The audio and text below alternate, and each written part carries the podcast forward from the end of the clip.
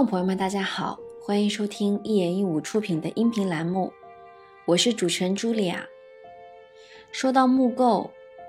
一直是我们传统建房子常用的技艺。中国的木构建筑也是集合了古代人民的建造智慧。今天我们邀请的嘉宾是建筑师王浩，他非常擅长于运用木头来作为自己的建造语言。尊重传统技艺的同时，又融入了现代主义的理念。这回他将跟我们一起分享他近期改造的安徽陈坎村文玉堂的项目和他的木构哲学。王老师好，跟大家打个招呼吧。大家好，我是王浩，一人营造的联合创始人。大家好，感谢今天王老师来参加我们的《捕梦者说》的栏目。因为近期王老师做的一个新的项目就是栖霞山的文玉堂，嗯，那可以跟我们讲一下，就是在这个项目的时候，你第一次来到安徽陈坎的时候，是对这个村落有什么样的印象呢？其实我第一次去安徽呢，应该去的不是呃徽州区，主要是璧山村为主。那么当时因为左金老师的原因，我们就去拜访左老师。那个时候呢，也是我跟左老师聊，我们要去搞一个建造学社，去专门针对性的研究木结构。但也是我第一次对徽州建筑进行系统的考察。其实那时候左老师做了一个官路小筑，他房子虽然不大，大概十一米乘十一米，但是我印象非常深刻，因为这是晚上我到这个房子，那房子因为全部都是杉木裸装的，包浆非常好。就是说，你第一次会发现，就是一个木结构房子，它没有那么的，就是说深层，因为它都是用那个浅色的那个杉木来做的嘛，而且杉木呢有一百到一百五十年的历史，那么它在就是说一直在一个裸裸露的这么一个状态。我个人感觉，可能这种房子，它已经击中了一个建筑师的一个内心，它是非常真诚的，同时呢，就是说单纯度非常高，他的思考、他的手法、他的呈现。它是它是有一种高度的一致性，而没有太多的这种所谓的啊各种折中。比如说我们去看故宫，我们去看一些看一些其他的官式建筑的时候，它有这种折中度的。比如说你一看就知道这个有有很多的这个规章制度，或者说有很多这个所谓的限制，对吧？在一个民居建筑里面，其实呃我第一次对徽州建筑有一个想系统去研究的动力，就来自于周老师的那个官路小筑。这个房子可能在网上也搜得到，它代表了一个我们中国古人一种小民居的定义。后来是晚个大概一年小一年，我才到陈坎，因为也是安徽省文物局的介绍，就是说认识了郁总。那么郁郁建明，他因为原来是一个画家，呃，我们原来也没什么交情啊，就是 就是说反正大家聊，但我就觉得他有可能有一个东西，呃，对我们有个判断。呃，他觉得我们事务所做的东西比较有清气，啊，就就是说清楚的清啊，这个我也不知道他指的是什么，但是我个人觉得可能可能来自于一种呃与众不同的东西吧。那么我到了陈坎以后呢，其实我个人感觉呢，呃，陈坎这个村呢，它没有那么的显山露水。我一开始挺好奇，就是没去先问其名，就是说觉得怎么在一个村里面有这么多国宝，因为它有大概二三十栋那明代住宅，那么这个对国家来讲是很难得，就一个这么小的一个村。啊，还保护的那么好，所以国家文物局投入巨资，请他们团队在做一些文文化，就等于是老房子保护方面的工作。那其实，其实我就觉得看到这个祠堂，我就觉得，这基本上就是中国最好的一个民间的一个祠堂。那么有可能原来还有一些更好的，但是你能能看到的，目前能看到就是最好的一个祠堂。刚好这个文玉堂呢，在这个祠堂的边上一点点，大概也就五十米不到。因为文玉它本身来讲，它在这个村里面也不算特别好的国宝，有最好的国宝就怕是宝轮科，因为宝轮科是原来安思远，安思远在八十年代花了一笔钱修的，因为因为他全中国徽州区他比较感兴趣，所以说他花了一笔钱，就是说委托安徽省文物局去找地方，哎，我要把安徽省徽州区你给我找出来，就是我要去花点钱把去去修缮这个重要的这作品，他就后来选了那个。陈凯村的两个房子，就一个是长春社，这名字都很好，叫长春社，就是这个，还有一个是就宝伦阁。那么这两个房子呢，是安思源花了一些钱来修的，这八十年，所以它名气特别大。东西确实很好，就是长春社也很好。这个村呢有这两个国宝在的，就意味着这个村呢它灵魂就建立起来了。因为而且它是一南一北，一个在南边，一个在安思岳是找东西，它我觉得就像我们建筑师一样，就是掐头去尾，就把两个东西先给你抓住了，好了，你就所有东西都逃不掉，因为它一个在南边，一个在北边，宝润阁在北边，然后它外面是有一条溪的，叫仲川河，它这个村的灵魂就被它抓住了。后来这个村的结构呢是被一个旅游公司的一个老总改造过，姓郑，应该是如果我没记错的，就是现在我们听到的那些宝龙阁的就就陈凯的水口啊、荷花塘啊，这是后来挖出来，原来是没有的，原来就是说它入村就在那个长春社这个位置，我想应该是。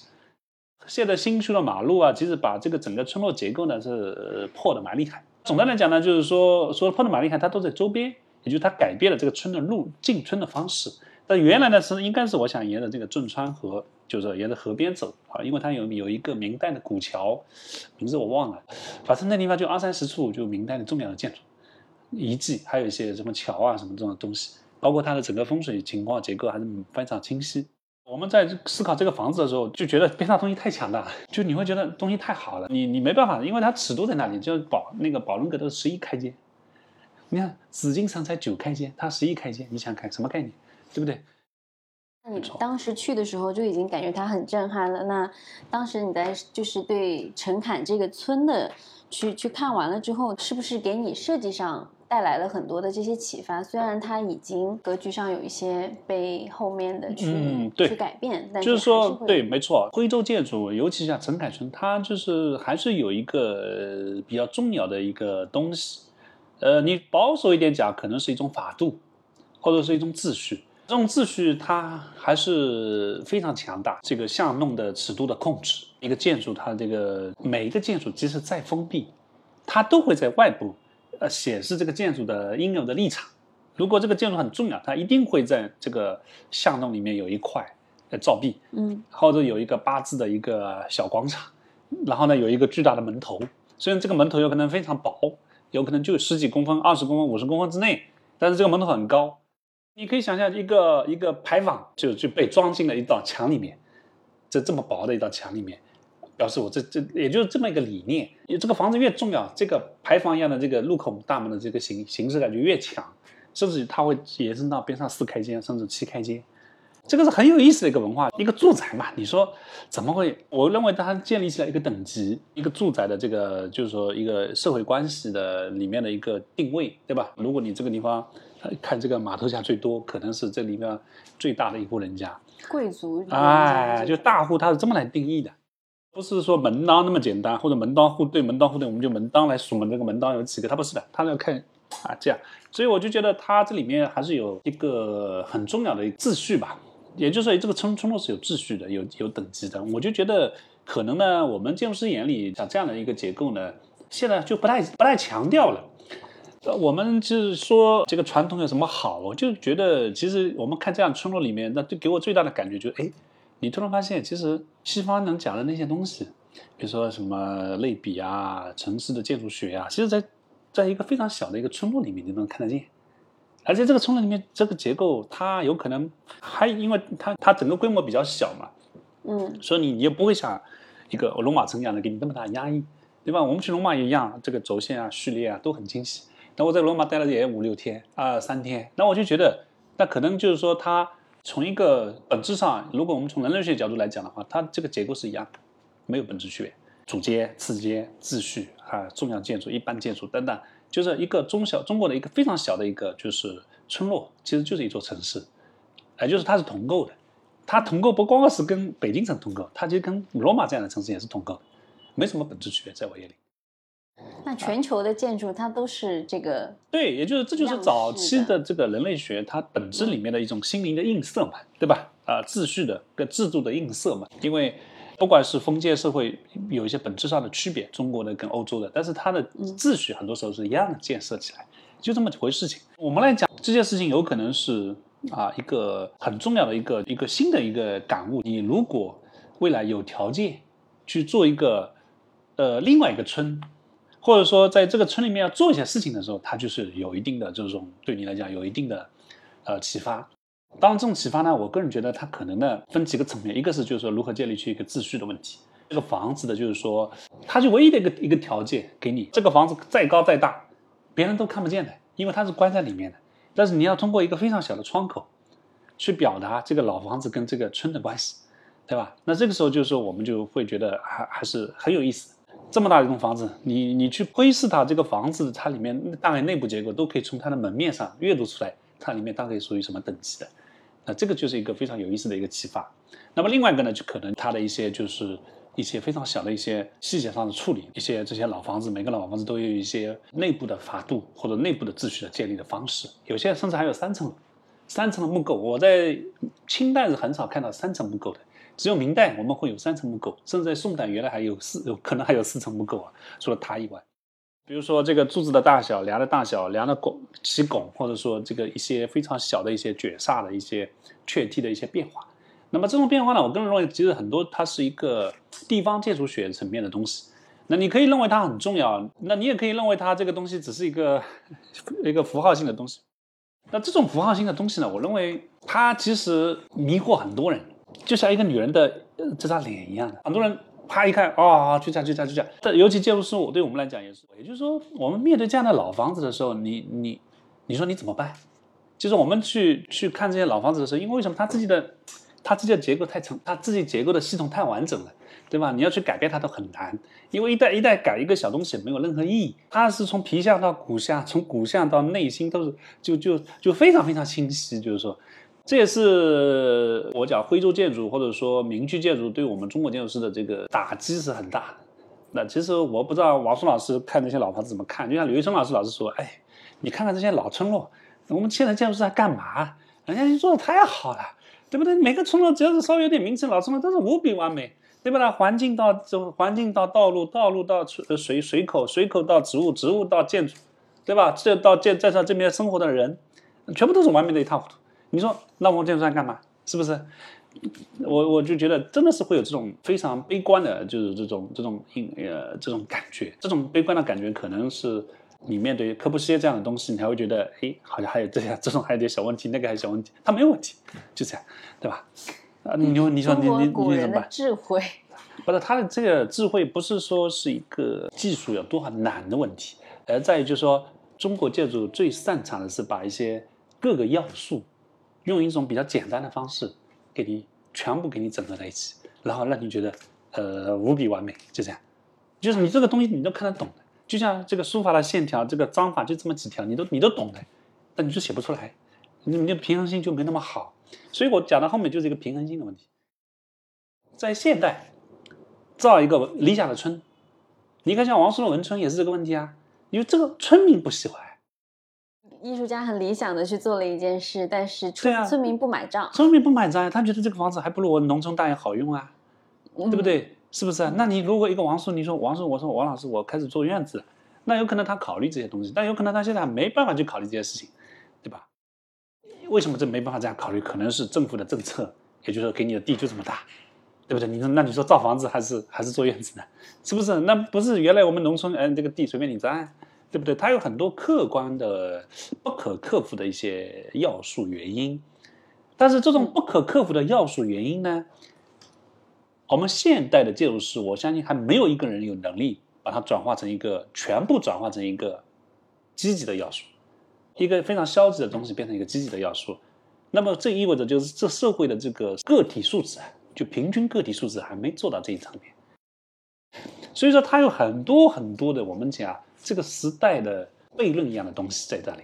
我们所有的房子都有这样的问题，很多。如果这个房子没有这样的问题，在我眼里，就我这样跟你讲，是纯度极极高的房子，纯度加平衡，就两个重要的一个配判断一个好房子的一个关键，平衡性特别好，然后纯度特别高，那意味着就是说你私下纯度很高，你的建造纯度很高，然后你居住者在这里面的感觉也很好。所以文玉堂达到了，是这样。呃，我们试图去。那说说了那么多，那么我们就是希望在文玉堂里面，呃，至少做到纯度，因为文玉堂我面对的是一个客户，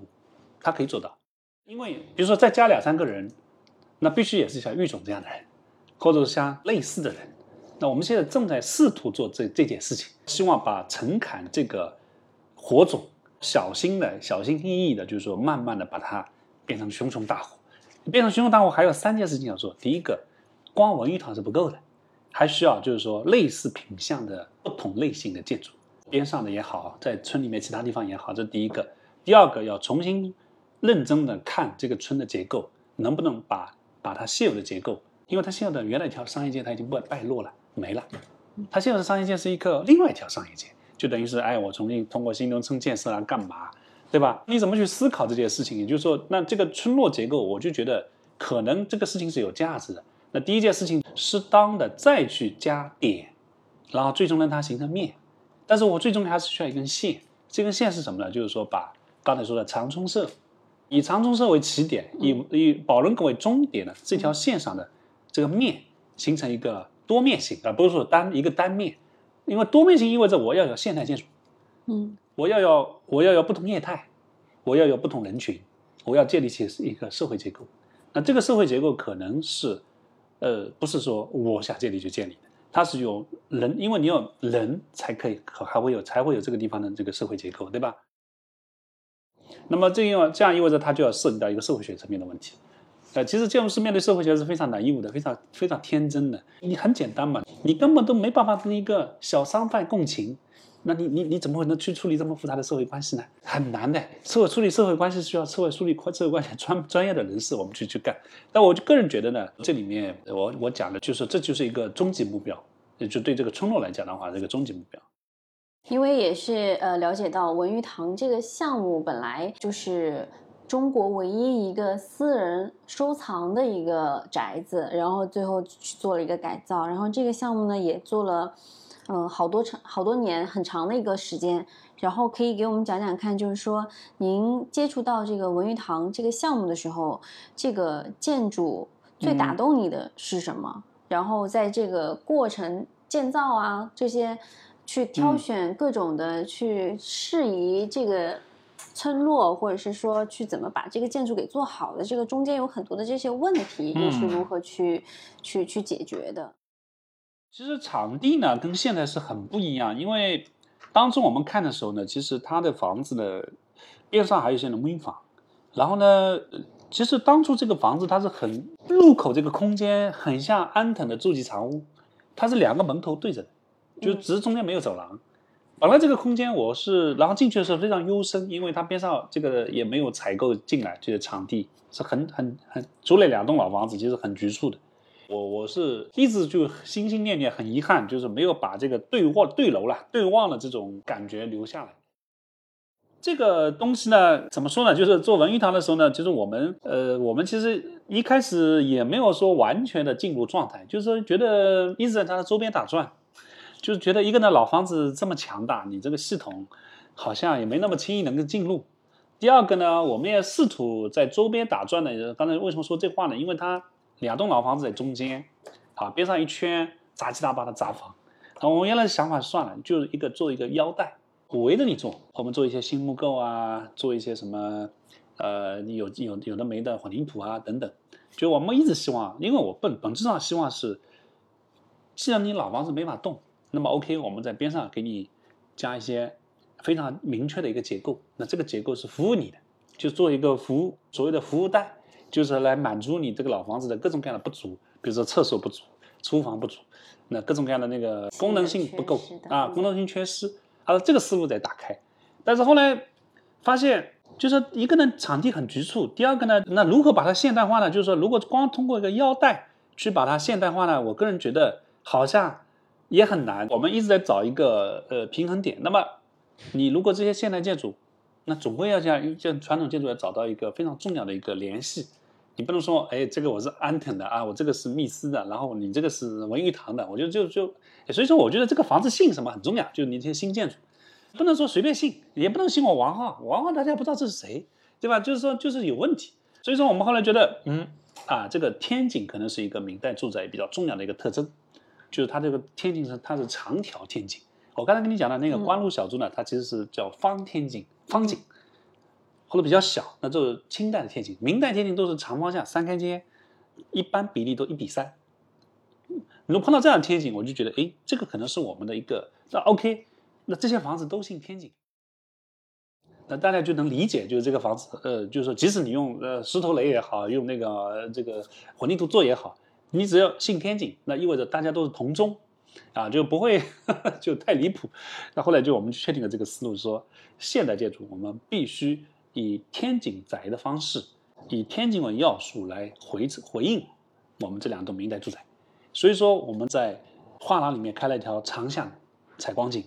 那么在我们画廊里面。就包括那个 sorry，在我们那个咖啡厅里面，也是一个长条天井来控制这整个空间结构。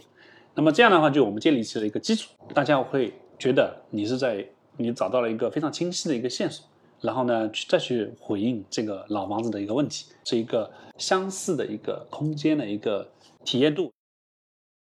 我们现在很多房子都是反着来，怎么不好用怎么来。对不对？但目的是它在服务于你另外一个目的，但是前提就就在村里面造房子，它就要有一个，我刚才讲了嘛，那你你要保持平衡嘛，你要保持这个呃纯度嘛，那这两个最重要的考量要素，那么如何平衡，如何如何保持纯度？那这个纯度就是你讲的，就是我讲的，就是说这么多的房子，它是有一个高度的呃原点跟纯纯点，也就是说零点，它出发点都是一样的，它因为老房子为什么大家觉得好？或者大家放在一起都没问题，你随便怎么改，都会觉得它不违和，就是因为它的出发点是一样，因为它房子涨这个房子的出发点是一样，对吧？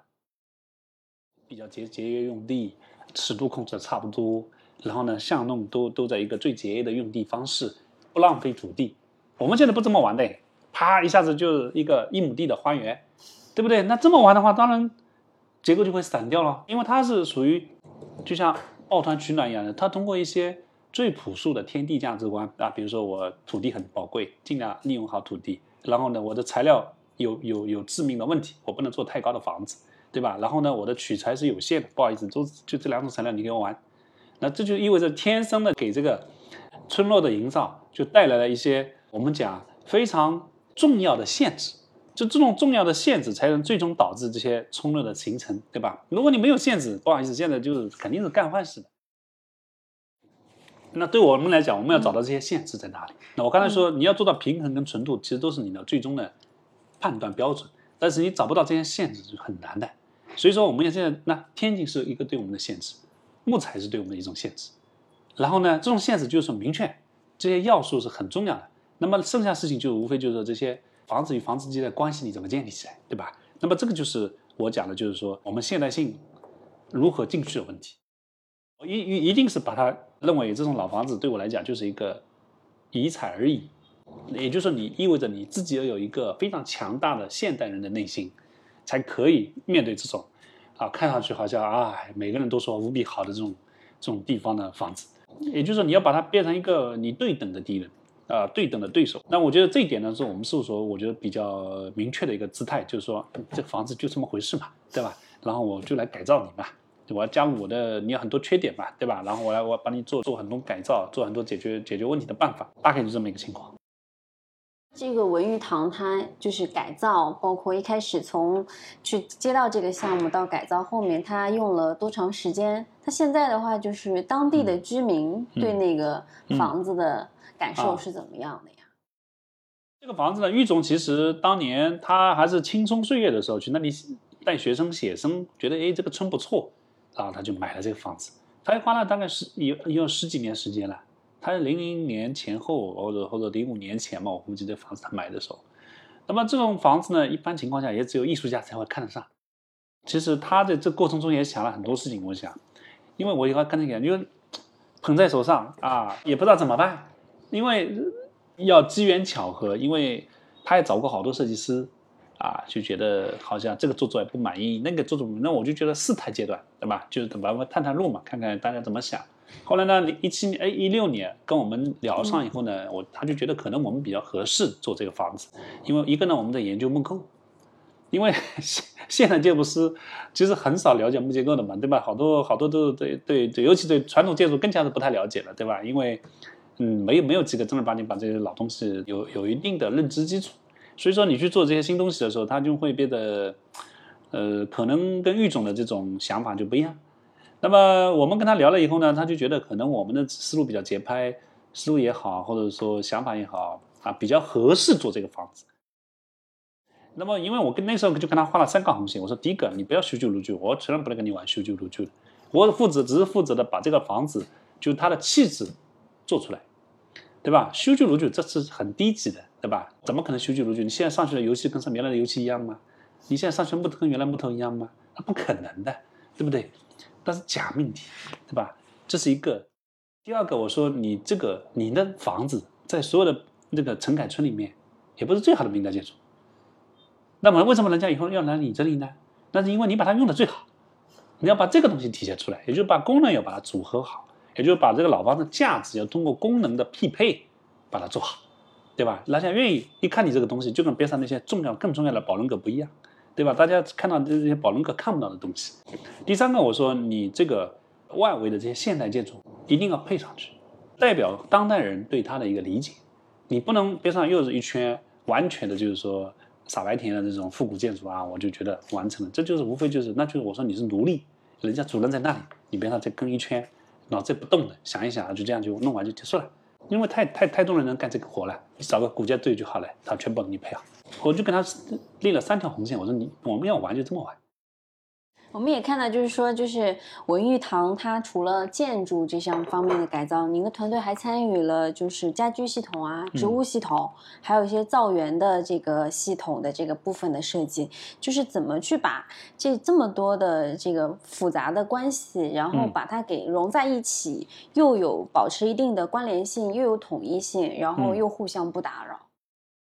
我觉得这个也是我们不停思考的过程，因为呃，我刚才说了嘛，一个纯度，其实在一个木作系统里面表现，就是你从大木作到小木作，它必须高度保持一个高度的一个这个设计的统一感。那么这种设计统一感，其实，在老房子里面，为什么你觉得哎，这个老房子做的好？你看老房子里面会放这种塑料家具吗？它不会放的，对不对？很简单的逻辑嘛。因为一它一旦放塑料塑料家具的话，它马上就是说这种这种这种纯度在下降嘛。你就看科布西耶的家具，他选的这些家具，跟包括密室的家具，他为什么配他的房子？因为他的这种这种感觉是一样。因为密室里面很多钢制的椅子，那密室里面放中国的红红红木家具，它马上就不合适了吗？逻辑就这么简单吗？那植物系统跟造园系统，我认为可能呢，这是就是一个非常广谱的命题。因为造园本身来讲呢，我个人认为，哎，其实都是造空间。你可以想象像植物这这种植物的这种，就觉得。可能这里面的园林系统还不是这么简单的传统江江南园林，比如说苏州园林，然后我就搬一点东西过来。那我就觉得现在很恶心的一个当代建筑师，就是说拼命的拿水泥来仿石头。我就不点名了啊，比如说做成锯齿的啊，做成什么拿一点什么日本的这种这种这种石头啊，然后呢搞几个松啊，就觉得这个是现代园林，其实不是这样的。园林真正重要的园林，就是你在园林里面能感感受到一股精气神的。这个精气神就是针对这个地域产生的，就是它跟这个地域的气质是一一脉相承的，这才是真正的园林，而不是说我在苏州的园林可以生长到呃北京，可以生长到宁波，可以生长到徽州，完全不是这样。宁波有宁波的园林，我认为就是这个山川的气质决定了你园林的气质。而不是说我我想把苏州园林搬到宁波去，我想把苏州园林搬到徽州去，完全不一样。黄山的石头跟太湖石就是长得不一样，黄山的松就跟宁波的松长得不一样。你说能搬吗？不能搬，对不对？其实就是一个建筑师对当地的这种山川的理解，然后呢融入到现代的一个呃构图里面。我就说，现代与传统其实本质上来讲，在我眼里其实没有界限的。我觉得造物好的东西都是它其实没有所谓的现代与传统之分的，它的但是它的逻辑要素是一样的，就是要求是一样的。那我跟他说了三件三件事情，第一个，我说你可以用老的皮相，材料可以老皮相，但是灵魂一定是现代。我说千万不要搞这种太湖石啊，这是一个。第二个呢，我说我们要造的是徽州这个地域感觉的东西，而不是说苏州的，也不是那个杭州的。我说那边都太甜了，就不适合这里。因为徽州它是一个很有意思的一个就是文化点，什么呢？它有北方的气息，也有点南方的气息，它就比较像南京那个地方，啊不能像苏州。我就觉得中国中国的建筑的，就是最大或者最难的，就是对最对地域气质的把握是最难的。那其实，在工艺方面也看到，就是说，在陈坎的那个有一个老师傅，嗯他们做木构，然后跟你们做这个配合的，是不是有了这些呃老师傅的这些工艺，也可以让这个文玉堂更加的有这个年代感？对，但是确实来讲，它是粗中有细的，就是说有一些门做的特别好，比如说高达四米的门，哎，没有榫卯门，但是它没有缝隙啊。你说一个榫卯结构的门，四米高，到现在为止都没有缝隙，然后这个门都很复杂的。太神奇了！那是这样，你说现在都是都是手上手上都是五十年的功底，就一甲子的功底，你才跟他讲，我信誓旦旦说，我给你做，王老师我给你做一个四米长的门，一点缝隙都没有，不变形。你想想看，中国的东西都是好多功夫都是看不见，那你拍张照片你要看不出来它它在干什么。我们讲的就是说所谓的现场的感觉，你看看到这些东西的时候，再去看看现代建筑，有时候就觉得很廉价，就这样。你看过这个这东西，就觉得这是就是所谓的 所谓的工艺的最高境界嘛，对吧？它其实就是不变形，就材料好，然后呢工口高，就这些东西，跟你工厂出来一下这种是不一样的，因为这都是属于复合材，它是、嗯，对吧？它是完全不一样。完全不一样。所以看这样的房子的时候，你会发现我们在聊这些老老师傅非遗，它的价值就在要把它这些东西，你要通过它的一种设计表现出来。比如说，我就知道这个师傅水平很高，我就给你做四米高的门。那你说这个师傅水平很高，师傅你给我做个一米高的门，那你要不稀奇，对不对？所以说，这些人最重要就是说你要懂他们，就懂他们以后呢，你要把他们的最优势的这种工艺放大，就是最好的材料才可以用在最佳的地方，这就是我们讲的就建造逻辑这样建立起来的。其他地方松木做用了就算了，对不对？我们是把它用来做板壁，所以老师会说啊，那我说光做板壁是不可以的，我们一定要把它做门窗。因为只有做门窗才能彰显这个材料的贵气跟这个材料的重要性。所以说，陈凯最有价值的这些木木工，不是那些梁柱，就那些门窗，那做的太好。这么好的工艺，然后又加上这么好的木材料，才啊。可以把它给还原成那个时代的那个住宅。啊，但是其实就是因为是现代嘛，有了那么年代长的那个住宅，但是又不可避免的会使用一些现代的这个设备，嗯。包括我们会使用嗯一些现代的这个，就是现代化的什么空调啊，嗯。或者是它的那个做饭的这些嗯。煤气啊什么的。那如何去解决设计的这个美感和现代化的这个设备同时放置又不会矛盾呢？我就讲它它是个出世的东西嘛，所以你要让它入世要用嘛，所以说它必须把我们当代人要熟悉的设备系统加上去，这确实要花很多心思。但是呢，我们其实利用了它的层高，因为它层高比较高，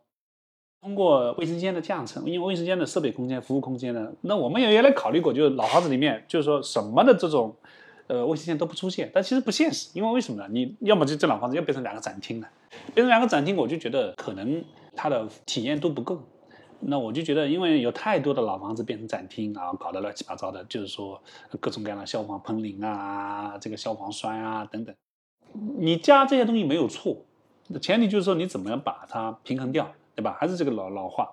那么我们其实通过一些设备间，通过一些卫生间，然后把这个系统呢就做了一个指路。那其实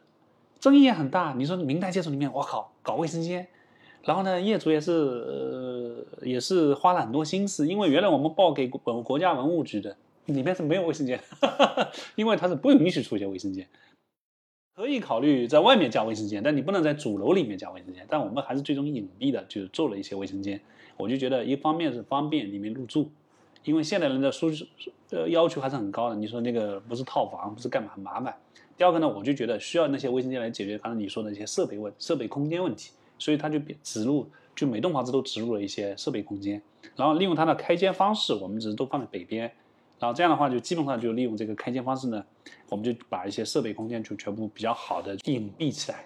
但是这样的话也解决了我们讲的，就是说这个楼层的这个使用高的问题，因为像其实它本身来讲，所有的房子都偏高的，因为明代建筑就特别变态，就是一个厅它会做到四米五层高。太高了。太高了，你就等于是跃层啊，对吧？在我们现代人的理念就是跃层。那么楼梯嘛很陡，对吧？都是这些呃楼梯都是都是七十度角楼梯。你说一个老小姑娘爬上去都是这样的啊，就就等于是爬树一样。那么其实古代呢，因为她小姑娘都住楼上的，她就让你不要下来，就这样啊。他就是有很多的这个我们叫做理伦理上面，或者按上面就是说就是说就是理智上面的考虑。那么这些东西其实对现代人讲都是巨大的挑战。一直看到有网上的文章，你也会一直去说出世和入世这两个概念，就是怎么去理解呃出世和入世。就这个空间本身来讲，我希望就是说普通人住进来，他还是有留恋感，就能找到一种啊，我小时候住在我奶姥姥家，因为我姥姥家小时候就是老房子，其实也蛮清苦的，但是我就永远很怀念我在小时候住的那段时间，在一个木结构房子里面住了很长一段时间。一直到我小学，呃，一直到到我初中毕业，那 sorry，到我小学毕业，对吧？那是我外公造的房子。那么我就觉得，一个好的老房子，其实给小孩子的这种，尤其是对一些呃人的影响还是比较大的。那我还是希望，就很多人愿意来住这个房子，所以说做了很多设备方面的考虑、家具方面的考虑、景观庭院方面的考虑。其实，在我眼里，这些东西其实都是一种日常生活的一种一种普适性的一个。它不是完全舒适，它应该是比相对比较舒适的一个考虑。那这种考虑，我认为也是正常的。如果你们能把这个身体性的诉求能够解决的特别好，又不影响这个我们对这个老房子的整个的一个空间的那个判断，或者说整个的这个气质的这个判断，我就觉得这就还是特别完美。那这是算是一种平衡。其实养书共少就是一种平衡嘛，就是你能把雅者的这个思呃这个思考，或者说精神方面的诉求，跟一个熟者的一个身体上面的诉求，舒适性上面的考虑结合的特别好，那我就觉得这个是，这个是可能在在文玉堂肯定是做到了。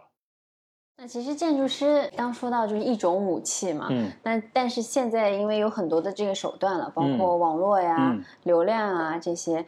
因为这个文玉堂也开了有一个多月了，嗯，有身边有些朋友也去看了，都反响很好，嗯，然后呢，大家就口口相传，嗯，都说哎要去看一下，因为我觉得文玉堂未来它肯定是会成为一个网红，然后大家都会去打卡，所以你怎么去看待就是未来它流量变大，然后大家都争分的去打卡这样的一个现象呢？哎，我就说了嘛，其实。其实可能，呃，其实我相信密斯到现在，或者像路呃呃科布到现在，也一定是个非常特大的网红，因为其实说白了就是说，呃，这个时代的具有好的鉴赏力的人，就普遍性的要比原来多，一直在多，因为大家整个社会的进化无非就是几件事，一个你的审美在进化，那就是意味着就是说我们这个整个的社会的这个，呃，对一个文化的这种。或者对对待艺术这件事情的感悟力或者感知力，它就是不停的在提升。我觉得这是好现象啊，因为没有这件事情，哪哪有网红这件事情呢？对不对？另外一个，其实社会的基本的财富面在变好嘛，对吧？我就觉得，其实消费艺术这件事情，呃，总的来讲，我就觉得，不管是建筑艺术也好，其他艺术也好，它是需要一定的财富的。那这这也是这个社会意味着中国在变有钱，对吧？我觉得这个无非都是好的现象。所以您这本身就是一个出世的一个心态去做这个，但是其实木构这件事，就这个建筑这个领域，嗯，其实做的人很少，然后大家都去研究现代主义了，所以就是大家去讨论这个木构的未来的时候，呃，可以聊一下您当时是为什么会选择木构作为一个生根的这个呃学科去呃课题去讨论。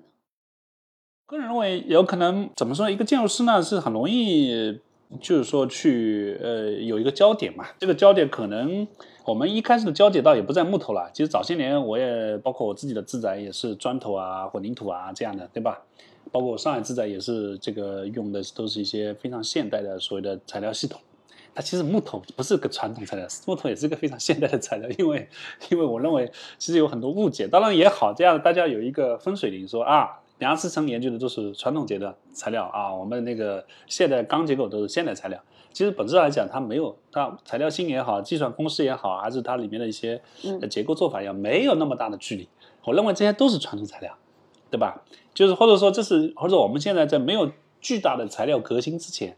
那也就这么几种材料你可以选择，没有所谓的呃这个材料，因为只是为什么我们这个中间中断了一段时间的原因是在呢，在于我们国家特殊的历史。比如说大炼钢铁把木头都砍光了，对吧？或者早些年木头用的太多了啊，就是后来木头没了，对吧？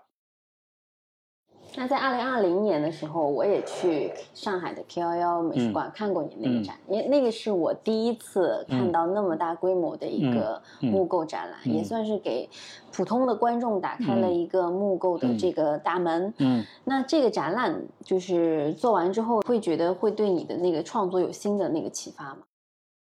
啊，那个应该是我们就第一个五年的一个总结吧，有可能再过五年，我们再做一个这么大的展览。都没有问题。对，就是说，呃，这个展览的初衷也是，就是说，其实木结构可以是玩的比较呃现代的啊，不是我们。但是我我的心里呢，界限永远是传统，一定比现代牛逼。因为为什么？我们现代的时间太短了，它的这种纯度也好，平衡性也好，传统比你现在做的要好，是不是这意思？嗯，你看，你很简单吧，一个喜欢传统的人，远远多过喜欢现代的人吧。就是因为他花了几千年时间来发展，他的自己的一个结构系统，你才花了这一百年是远远不够的。但是呢，但是并不代表着这是我们的责任，建筑师的责任就在于你要把这一百年的东西继续做完善。传统你是你是再完善不了，因为它已经已经到顶峰了，对不对？因为对你来讲，就是你就是一个梁思成已经把它总结好了，OK，传统就这样，你再去玩，你玩得过他吗？玩不过，OK，到此为止。但是呢，我认为如何？把传统带到现代，那是需要很多文章可以做的，就是可以介入你的这些一些很重要的引导的思想。那一种就是思想，就把怎么传统引导到现代。那像所谓的罗西啊，那些六七十年的一批建筑师干的就这活，包括像斯巴卡，我认为都是这这个活，就是他们是一个继承者，只是说，呃，继承过程中他进行了转移，对吧？王叔也是这样的，嗯。这些这批人其实说白了就是一个传统文化的继承者跟转译者。那么我个人觉得，这就是传统承载这个地方的价值。你在转译过程中，它有一个语境，这个语境帮助你，就是说进形形成一个相对来说比较复杂的这个阅读环境。就像鲁迅的文字跟我们当代人的文字是不一样的，逻辑是一样。他是一个转译者，他有很多白话文的习惯，但他有很多现代人的思想，逻辑是一样的。那我觉得这批东西呢，可能在历史长河里面还是很重要。最终呢，我就觉得要意识到大众的力量，就是说，我觉得大众才是这个现代性里面最重要的一个，就大众的觉醒，对吧？就普通人的觉醒，而不是说你这些精英的觉醒。其实您做的其实就是不仅仅是传统的转译，它还有加了很多呃现代的这个技法呀，还有很多创意的这个东西。然后您之前的那个项目临海的项目也是这样子。所以，但是在做木构的时候，你会去选择用替换，而非是重造，还有一些偷梁换柱啊这种的这种古古代的传统的智慧在里面。就是如何去把这种传统的智慧，嗯，又运用运用到这个现代的这个日常生活当中呢？然后大家就会觉得好像又感受到了古古人的这个智慧的精髓，然后呢，跟我们现代的生活又不违和。嗯，其实这个就是做的很好。还是要感谢这个材料，因为这个材料呢，还是真的是有一种，首先再怎么换，我随便说一句话。还是木头，对吧？反正就无非就怎么个，我们讲就是就是它的结构理念。其实最重要是一个材料本身系统，如果它做的很完整，在我眼里，古人是建立起了一套材材料，就结构力学，材料的结构力学，这才是它的本质。就像人体骨骼这个钛，它有它这骨骼的材料力学，对不对？那木结构它有木木结构骨骼的材料力学。我觉得这个材料力学系统，你把它明白了，那我个人觉得。其实所谓的呃替换啊、重造啊，都是它的分内之事。也就是说，它必须这样去进化，因为为什么呢？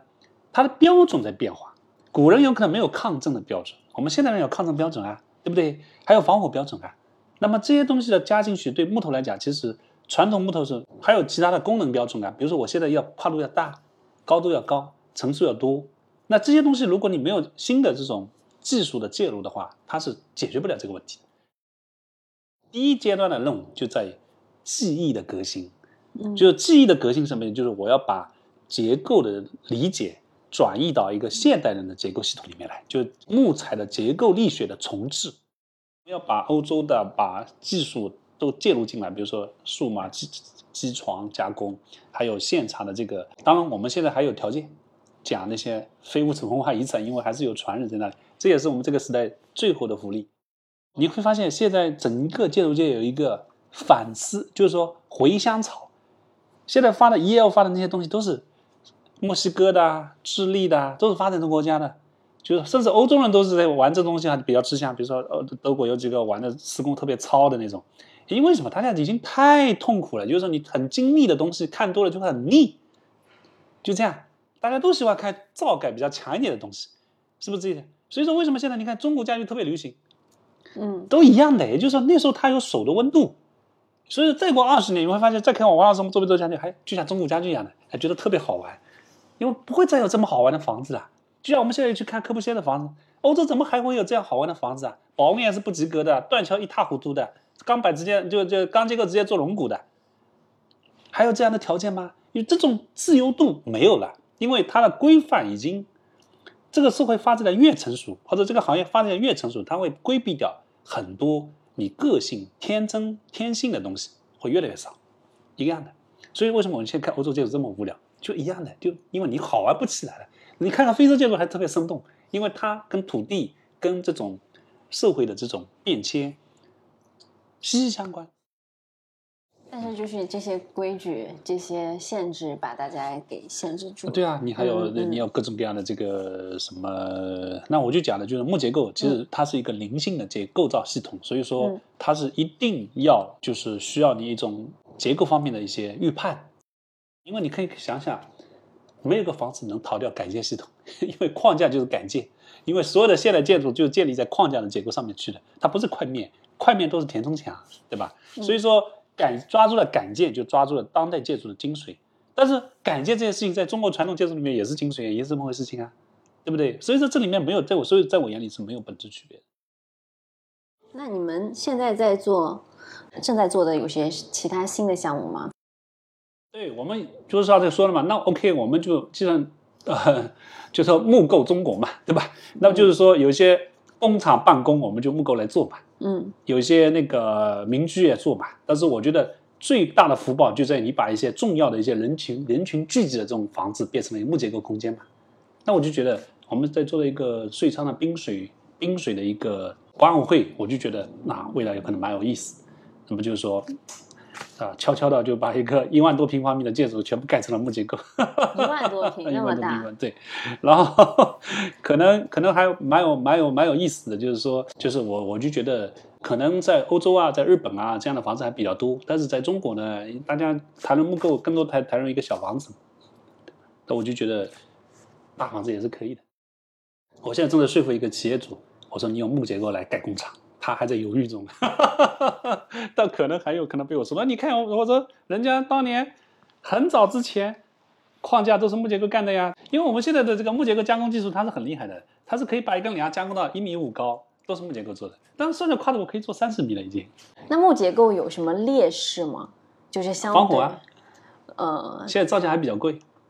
就这样。其实等哪天造价再降下来，社会财务再上去一点，中国木结构推广会非常快。嗯，哎呀，我跟你讲，在中国，这国家说推广啊，我们要推广钢结构住宅，对不起，没几个人会买单。那你说我们推广木结构住宅，对不起，大家都买单，因为你这个是没办法逆转这么多年来木头房子对大家的影响，你是逆转不了的。也是因为大家还是习惯就是木头盖房子，就是很有很很自然的一个很温暖的感觉。因为我一般老百姓，我不要，我也不 care 你里面用什么技术。我只 care 我看到东西我喜欢，这就是消费力嘛。那给我们讲讲，就是你们现在就是未来下面会去推的那几个项目，可以简单给我们讲讲。爆珠楼呢是这样的，就爆珠楼呢，因为我们呃确实做的很困难，因为这个项目呢也有它的代表性啊，就是在一个非常重要的一个古古县城里面，然后呢，因为它政府花了一百多个亿修老房子，都是修旧如旧。就原来房子长什么样子就长什么样子，然后这个房子逆转了这个整个的形，就是我觉得它的一个做法，呃，一种思路就逆转过来，也就是开始用一些新木构，可能未来也不一定还会再做，但是至少在我们眼里，就是说它代表了一种一种完全不同的一种思路。那这个思路呢，它可能代表的是我们多年的对技术的研究，还有就是说对这种传统空间的一种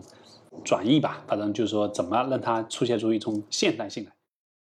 那么呃，让它而且它是一个图书馆，所以说未来可能开公共公共度还比较高。那么我就觉得这个特别重要，因为其实有时候做私宅，我就觉得有时候有点嗯呃，我个人有点想法的，就是说呃，私人住宅它其实传播度还是有限。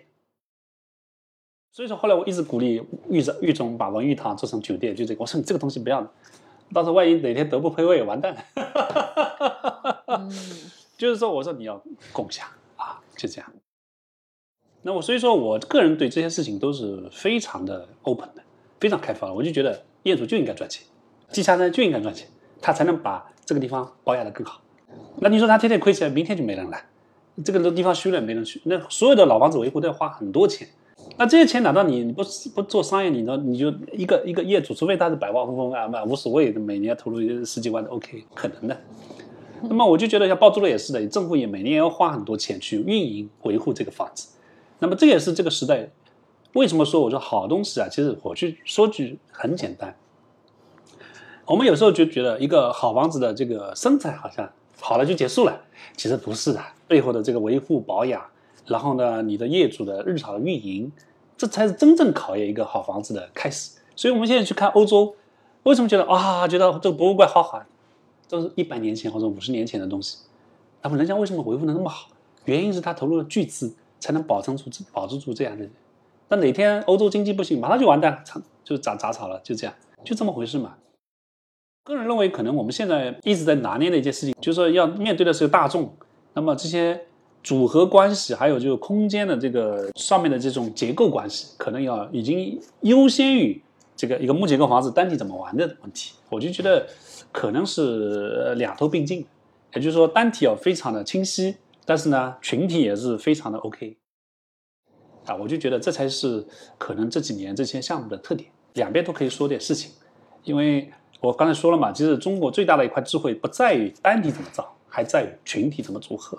那么这也是我就觉得是个未来可能为，因为我个人感觉呢，就是说中国建筑界啊花了一二十年时间消化、建立、完善